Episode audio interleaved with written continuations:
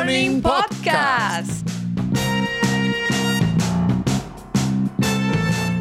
A podcast to talk about podcasts. We love podcasts because everybody can create one. because it's a free media. And also because amazing contents are being created every day. Every week we meet a person with many, many interesting things and insight to tell us about podcasts. We want them to help us understand why and how this very small industry. Wants to grow and become big. I am Veronica Figueroa with an accent. Chévere. I'm a journalist and a producer of all the podcasts in El País, the Spanish leading newspaper, and also those that are created under SAM321.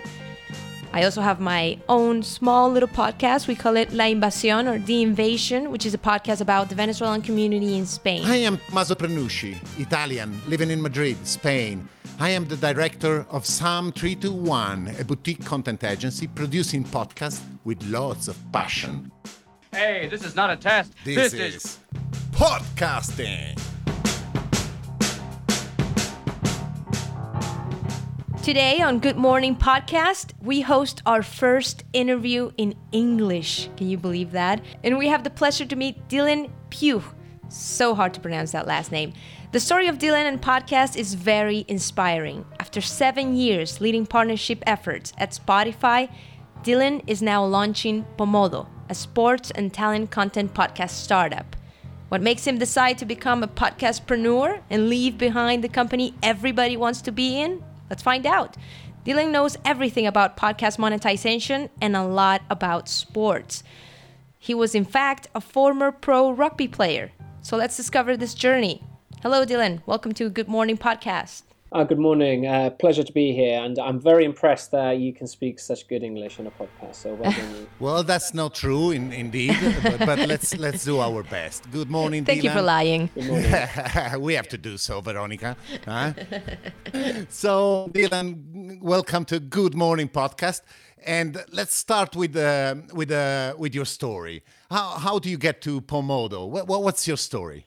Well, you know, it's interesting, Veronica. You mentioned there that you know I've I've left the company that everybody wants to be in, which sounds a bit crazy, you know, especially in the podcast scene where that's where Spotify is going to see the most growth in the next couple of years, um, and obviously, especially during a pandemic, it, it all sounds a bit crazy when you mention it like that. Um, but you know, for me, I- I'd been at Spotify for sort of six and a half years, so seven years, and you know, I had an amazing time there. I was still enjoying my job, um, but I had this idea for you know creating a new podcast company. You know, podcast is an area that's going to get a huge amount of growth in the next few years, so I believe.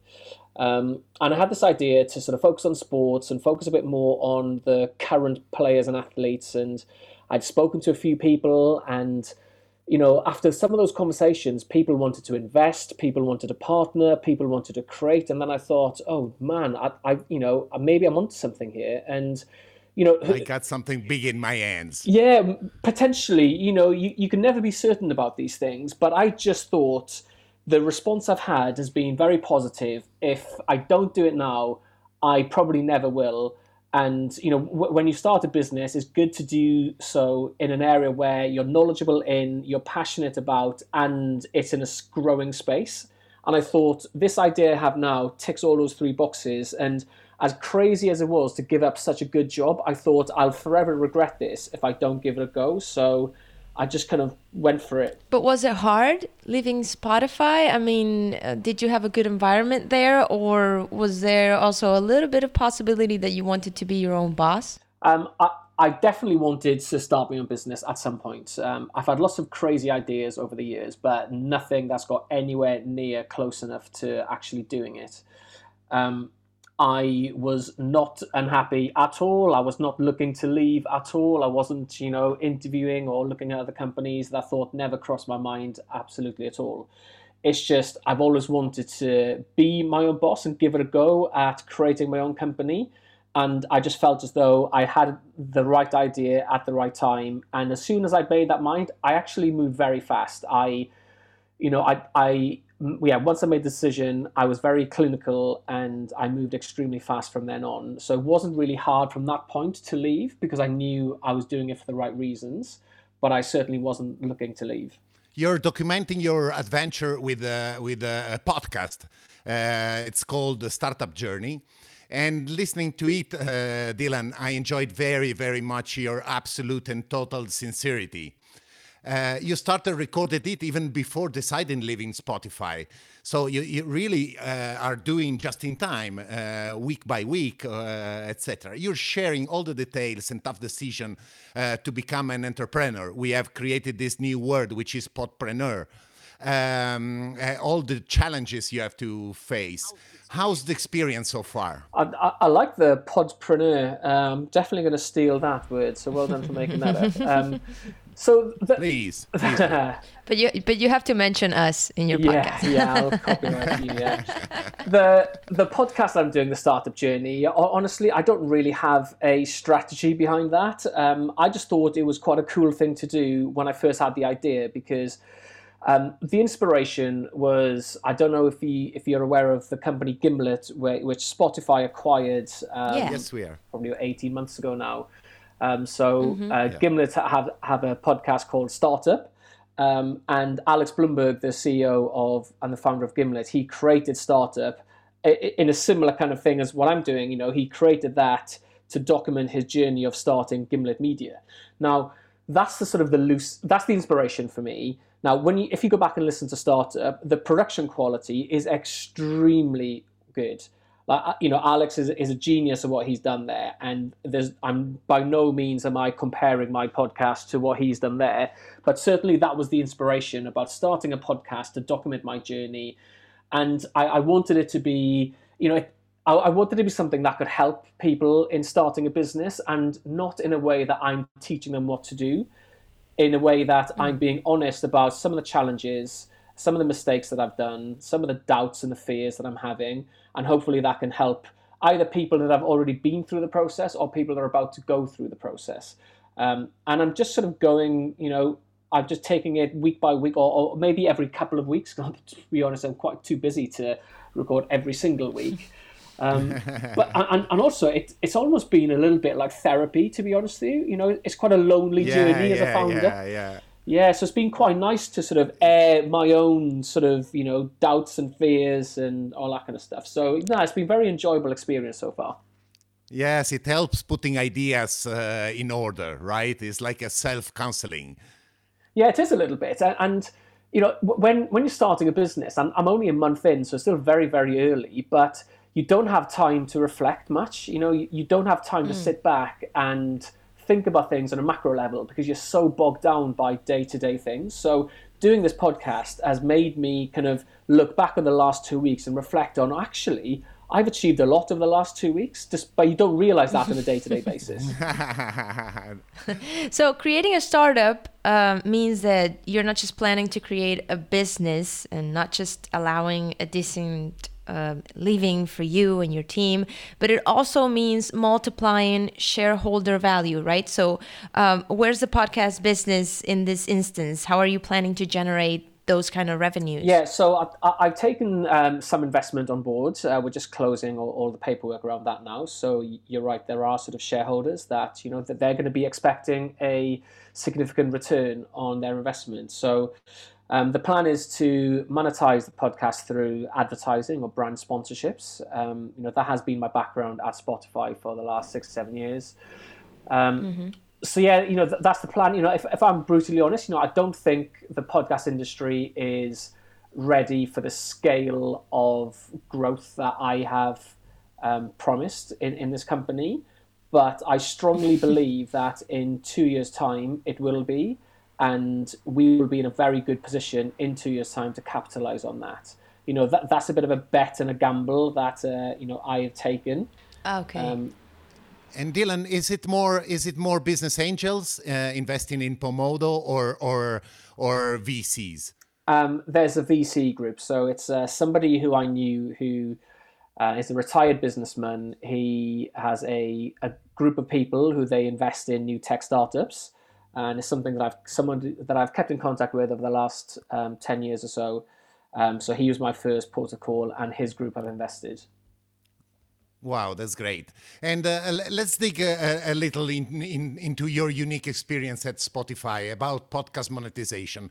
A whole industry is asking itself how to monetize podcast, how to make uh, this small business today grow. Uh, and you've mentioned uh, advertising and and uh, branded podcasts. Can you elaborate a little bit? What's the state of the industry there, and and what are the the the main KPIs any podcast creator has to take into account once approaching the the podcast industry? Yeah, so on the monetization front, there's there's a few different ways of doing it. Um, firstly, there is the regular sort of 30 second spot ads, the kind of ones that you would typically hear on radio. Um, they're not created for the podcast environment. They're just regular audio ads that are being played within the podcast. So, so that's kind of the first one. Those are the lower value, but they're just easier to generate because it's quite scalable to run an ad across multiple different platforms. Um, then you have the host reads. So, you know, brands will be sponsoring a podcast or multiple episodes of a podcast um, or multiple podcasts, and the host will be delivering the ad message in a very native way that's very natural to their own personality and the content that they're talking about. Um, or, or you get a brand to sponsor an entire podcast. So, you know, it might be that the whole season of a podcast is sponsored by one brand only, and you know they, they will have multiple ad spots within that but it's exclusively kind of sponsored by that one brand i guess the, the most common in the podcast industry today is the middle one so the host reads you know those are the ones that seem to be getting the the the best results and the best sort of traction with brands. Yes, the, the, the, ad seems in that case part of the content, right? There's not a big difference between the, between the content and, and the ad. It's baked in. Well, yeah, sort of. So th- there's two ways. You can actually dynamically place these host reads in. So if the host delivers a message, uh, sorry, an ad message, and records that as a separate audio file, you can still dynamically put that into the podcast so that, let's just say, a month later, that message is no longer relevant. You can remove that and replace it with another one in the same episode. So the the, the standard, the oh. the industry standard for many years was the baked in model, where you know that ad message is in that episode forever and ever and you can't change it whereas with dynamic ad mm-hmm. insertion mm-hmm. as well as being able to place the 30 second ad spots you can actually serve the host reads dynamically as well so typically a brand would buy x number of like 300,000 impressions at 35 euros cpm over a month period and then that could run across multiple episodes of the same podcast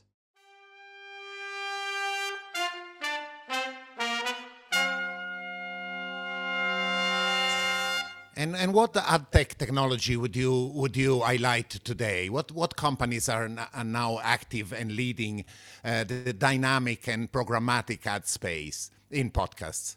Yeah, I mean, there's a lot of podcast hosting platforms out there, um, and I'm sure many of them will will say how they're bigger, better, and different to everybody else. But my opinion on that was a lot of them are very similar in terms of the capabilities. Um, th- there's a few ones who tend to specialize a bit more on the dynamic ad insertion perspective. So you've got platforms like Megaphone or Spreaker or Libsyn, um, who are very big platforms for you know big publishers and networks that can really facilitate that dynamic ad insertion. Um, then you've got companies like Acast, which are, are very big in the UK. I'm not, I'm not sure how much of a presence they have in Spain but I know that they're, they're growing throughout Europe, um, where you know they will host the platform, uh, sorry, host the podcast for you. Plus, they have a very large sales team that will be able to source the advertisers and the brand sponsors for you as well. And, and I know that they're beginning to. Uh, ramp up their programmatic offering as well. And in this case, Spotify has a great advantage, right, over others because they own all the data. They know about any user uh, almost everything right about their behavior and uh, uh, G- and uh, demographics etc is, is is spotify becoming the google of podcasts um, well, yeah, you know that, that that's their goal. The goal is, is, to be more specific, to be the YouTube of audio, as opposed, to, which is basically similar to saying it's the Google of podcasts. But um, but that's from a consumer perspective. But from an advertising perspective as well, absolutely, is trying to replicate what Google have done Um, you know, as, as well as having all the first party data, which is very difficult to get in the podcast world, and it also has the advantage of the vast majority of the listens being streamed as opposed to downloaded. Um, the, Right. the, the challenge with dynamic ad insertion is that if someone downloads a podcast from, let's just say, the Apple Podcast Store, the ad placements get dropped into that podcast at the time of the download. Now, you might not listen to that podcast until two weeks later, or Yeah. may, maybe not at all, or maybe you listen for the first 10 minutes and then drop off, but you never get the ad that's on the 20 minutes mark. Whereas with Spotify, they can they can deliver the ad into the podcast 10 seconds before the actual ad message is, is due to be listened to. So I- I- so it, it's it's a lot better in terms of targeting, in terms of reporting, in terms of accuracy of delivery. Um, so they're, they're building a new technology called streaming ad insertion, which i i has been announced in the media over the last few months. Um, I, I think they're beta testing it at the moment in Germany from a European perspective. Um, but they're building this technology, which they believe is going to be a game changer for the podcast industry because it just gives a lot more measurement, targeting, um, basically gives all of the, the standard metrics that you expect from a digital medium and bringing that into podcasts. In in the case of programmatic um, ads, are there different ways to do it? I mean, are there trends we should be looking out for? Um, you know, I, I think most of the media within podcasts that'll be traded programmatically will be the 30 second spot ads. Um, you know, I, I'm not convinced that that's the future for podcasts personally. It's, um, you know, it's easy to do, so people will continue to do that. Um, it seems at the moment that there's two ways within the podcast. There's either the host read or the spot ad. I, I actually think there's a middle ground there, um, whereby it's it's a it's delivered in a host read style, but it's not delivered by the host, if you know what I mean. So there's an independent Yeah. third party voiceover artist is delivering the ad message in the same style as a host read. So it's not a regular 30 second radio Yeah. style ad that we would hear in the radio. It's delivered in a native podcast style, but it's just not delivered by that the host. host. And the benefit of that is that it's a lot more scalable. It means that you, you can then run that ad placement across five different podcasts and you don't have Right. to get five different hosts to record five different messages. So that's when it becomes a lot more scalable to trade those inventory programmatically. So I think that's an area where there's going to be some growth in the future. And and uh, getting the perspective of podcast creators, podcast producers, uh, etc. Uh, I asked before, what, what's what's the main KPIs a creator has to take into into account, and uh, and uh, uh, what what are the, the the standard CPMS now in within the industry, Yeah, so depending on the format of the ad? Yeah, of course. Uh, you know, in terms of the KPIs to begin with, um, it totally varies as to who it is and what your goals are. You know, if, if you're creating a large show to monetize and make money on it, then the main KPI has to be the audience volume. Um, and typically it's a downloads per week or downloads per episode is the key metric because the the more users you have listening, the more attractive it becomes to an advertiser. So for people who are creating in order to make money and for scale, then I think the um, the number of listeners and the downloads is the key metric there. But then, you know, if, if you're a, a company that is creating a podcast to just raise awareness for your own business, then it's a very different metric. You know, it, for for someone like that, even getting 500 people listening to a podcast and those 500 people are the exact target audience that you want to listen to it, that's quite a powerful effect. You know, if, if you imagine you're hosting a breakfast session or, or a presentation that you've hired a space for in the real world, and if you get 500 of your key decision makers turning up to attend that event, you would probably deem that as a success. So the fact that these 500 people are listening intently to your podcast for, you know, 30, 40, 20 minutes, 30 minutes, however long it is, that should be deemed a success. However, if you're building a podcast to attract advertisers and to make money from it, then those 500 it means nothing. You know, you really probably Nothing. need the sort of 10,000 plus per episode to to be able to monetize it Yes. effectively. Um, in terms of the CPMS, I, I will get to the CPMS as well. So, uh, of course, it varies in the format. So, from the spot ads point of view, you could get anything from the 5 euro CPM up to 12 euro CPM. So, typically, the companies like Acast and DAX would be selling on a direct basis around the 12 pounds or 12 euros CPM. Um, but if it's traded programmatically, the CPMs do go down a little bit. So that typically is more like sort of between five and eight pounds uh, a euro CPM. Um, and then from a host read point of view, um, those CPMs are a lot higher, and I believe they should be a lot higher. Uh, you're looking at around 35 euros or 35 pounds CPM as the average for those host reads, which you know is a lot higher than a radio ad or TV spot or digital ad but it's a lot more engaging. You know, you get the host of the show delivering your ad. They usually last uh, more than 60 seconds, sometimes up to two minutes long, um, and they're effectively endorsing your product. So even though a lot of people look at it and think, wow, 35 euro CPM, that's a lot compared to what else is out there.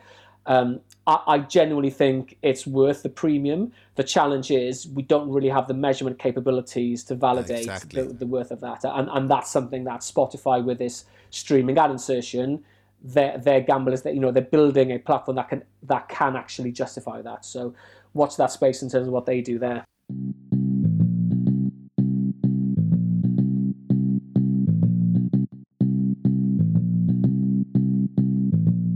Having all this information, Dylan, uh, how are you planning to position Pomodo to make it successful? Yeah, so th- it's a phased approach. You know, the first thing you need to do is you need to build the shows. So you need to get the talent on board and you need to create the shows. You need to create the shows in a way that is going to be attractive enough for listeners to listen. Um, so once you create the show, you build that audience, and then you can start to monetize um, through uh, getting brands to sponsor. Um, so yeah, that's the goal for me now. Really, I- have got a lot of content ideas in mind. Mm. I need to match those content ideas with the right talent. Right. Um, I'm predominantly focused on the sports industry. Um, most my shows are not going to be exclusively sports based, but the majority will be sports based. So it's a case of finding the right host, matching that with the right content type, building that show, and scaling that audience and then you know hopefully the advertisers will follow if we have good quality shows with a large enough audience. I don't know if you agree with me, but I think sports is hard because sports fans are dedicated fans. So if they already have a podcast they like, that's what they're going to listen to and they're not going to change that easily. So what's missing in that sports podcast world? What are you going to offer them so they say, "Oh, look at this." Yeah, I, you know, I, I, think there's a lot of sports podcasts out there, but I, I think that that space is quite samey, and I know samey is not really a word in English, let alone for a Spanish audience, but uh, it uh, it fit the description. That they're all very similar is probably a better way of putting it. Right. Um, in terms of the format and the content type, um, my view is that there's a gap in the current players and the official teams. You know, if you if you look at the US, you've got the NFL franchises. They've all got around five podcasts themselves each. each each per team, yeah. And you compare that to some of the Premier League teams in England, and these are people that have their own TV channels, but they don't have a podcast. So I think there's a massive growth area there, and I think the fans will actually start to listen because it's different to what's already out there. And the other side is trying to create or, or, encourage more current sports people to be creators, which again doesn't really exist so far. And, and my bet is that these sports fans that are listening to these podcasts they will start to listen to more current players because they're the ones who are currently in the game today. Um, and then the third area for me is trying to cross genres between sport and other areas. So bridging sport and comedy and sport and music. You know, I'm I'm I'm coming up with new content ideas that can sort of cross boundaries to try and attract an audience that's not maybe hardcore sports, but will be interested in sports if you blend that with other genres. So that's another area where I'm looking into. And and can you tell us what podcasts today are inspiring you? Is there any example that you can uh, that, that you can take out uh, for our audience? Yeah, there's a few. You know, I'm, I'm probably going to be using um, sports ones as an example, um, but there's a couple that I'm going to try and model my show's on. So the first one is the Peter Crouch show. So Peter Crouch is an English oh, football right. player or ex-football player by now. He did a show with the BBC, which is very good. Um, there's another one called Tailenders, which is based around cricket. Um, and that's hosted by three people, one of which is Jimmy Anderson, which is one of the leading England cricket players today. Um, so they've got a really good blend. Um, another one is is made by a company called Wondery, um, which, which is a US company, um, and that's called Sports Wars. Um, I, I love their podcast, and I've definitely taken some inspiration from what they're doing. Um, so I'm going to be building. And then the last one I'm going to mention, it's less of an inspiration from a business perspective, but something that I do love to listen to personally. And it's a friend of mine who has created it. It's called the Socially Distant Sports Bar and it's um, it's two two Welsh comedians who during lockdown decided to create a podcast called the Socially Distant Sports Bar. So they're big lovers of sports, and it, it's just them two and the producer uh, Steph, the three of them. They're just chatting once a week about loosely about sports, but again, it's that crossing that genre between reality, general Comedy entertainment, and- comedy, and sport as well. So as a listener, I'm really interested in that because it's funny, it's entertaining, but it's also talking predominantly about sports, which is my interest level. So Yeah, great. I like that one. Pomodo's first production, uh, a really quick rehearsal for your startup, though, uh, is about uh, different sports, uh, relationships.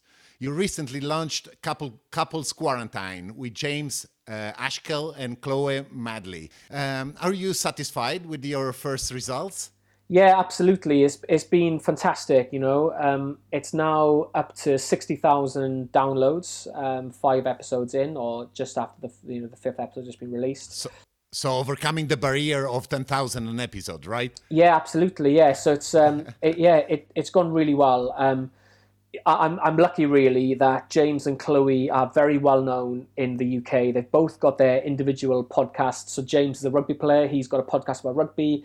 Chloe is a fitness and nutrition expert, so she has a podcast about that. And they decided to create a couples podcast because they're, they're married and they're both in the public eye. And they're both professionals, so you know they were very good in how they record.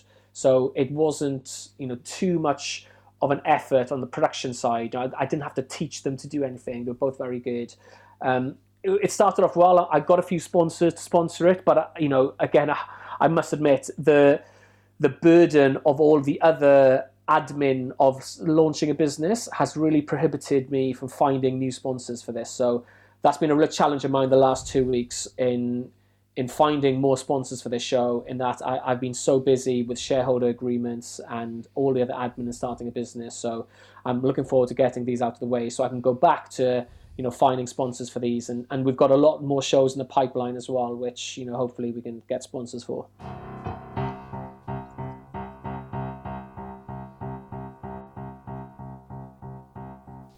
So about the future, what, where do you see uh, Pomodo in a couple of years? You said that in a couple of years you think that this type of business plan that you've created for yourself will be big in podcasts. So when you are already established, are you going to keep doing the same? Are you going to keep this startup uh, style? Yeah, abs- absolutely. Um, you know, the, the, the goal for us as a business is just to create lots of shows. So th- there's two parts. One is to get these player podcasts, so these well-known sports athletes and players who want to create a podcast. So there's a lot of those who are in the pipeline. But there's also a lot of shows that are not owned by one particular person. It's a Pomodo show that we will create.